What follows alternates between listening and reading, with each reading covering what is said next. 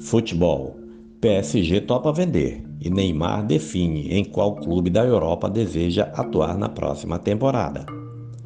Neymar Júnior teria definido em qual clube do futebol europeu deseja atuar na próxima temporada, depois do PSG topar negociar o grande futebol do Camisa 10, quando a temporada do velho continente se encerrar.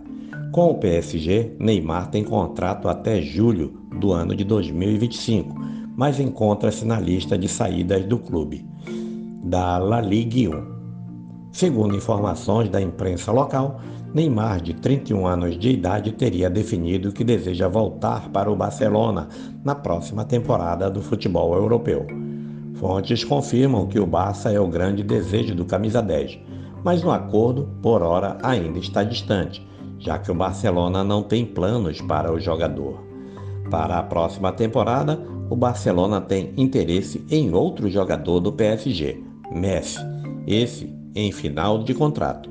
O clube da Catalunha coloca todas as suas fichas na volta do camisa 10 e para isso acontecer já trabalha de forma intensa.